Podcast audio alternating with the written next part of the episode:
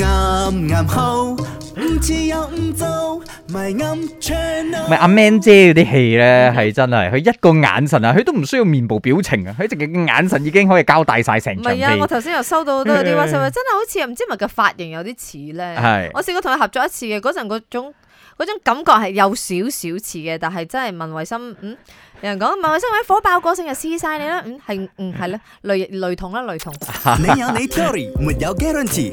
A、B、C 我揀 D 啊，唔係你識啲咁咩你識啲咩？今日同你考究下呢個說法啦。有一樣嘢我哋成日掛喺就嘴邊，至少我係啦，同我自己講咧，事不過三，凡事留一線嘅都會，你唔好一嚟就扯火，或者一嚟就反台。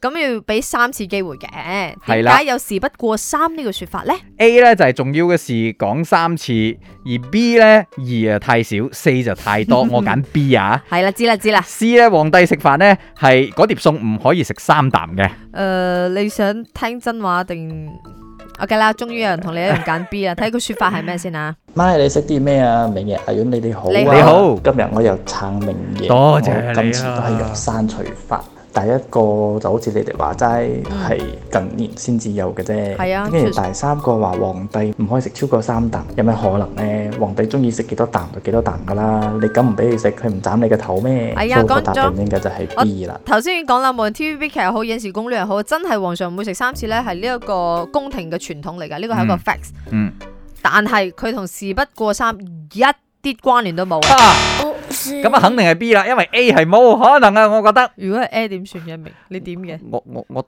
我我呢度有好咩噴？彩唔係啫，係 sorry 咁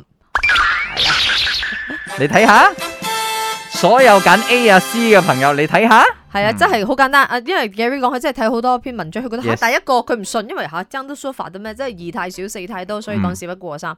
第二篇文章、第三篇文章都係都係同一個方向，系啦，就二係啊太少，四啊太多即，係覺得三呢個數字啱啱啱好，五次又唔早。係啦，就係係咁啊説法啦，嚟啦嚟啦，阿明今日唔好參算啦。你有你 theory，沒有 guarantee。A、B、C 我揀 D 啊，唔係你識啲咩啊？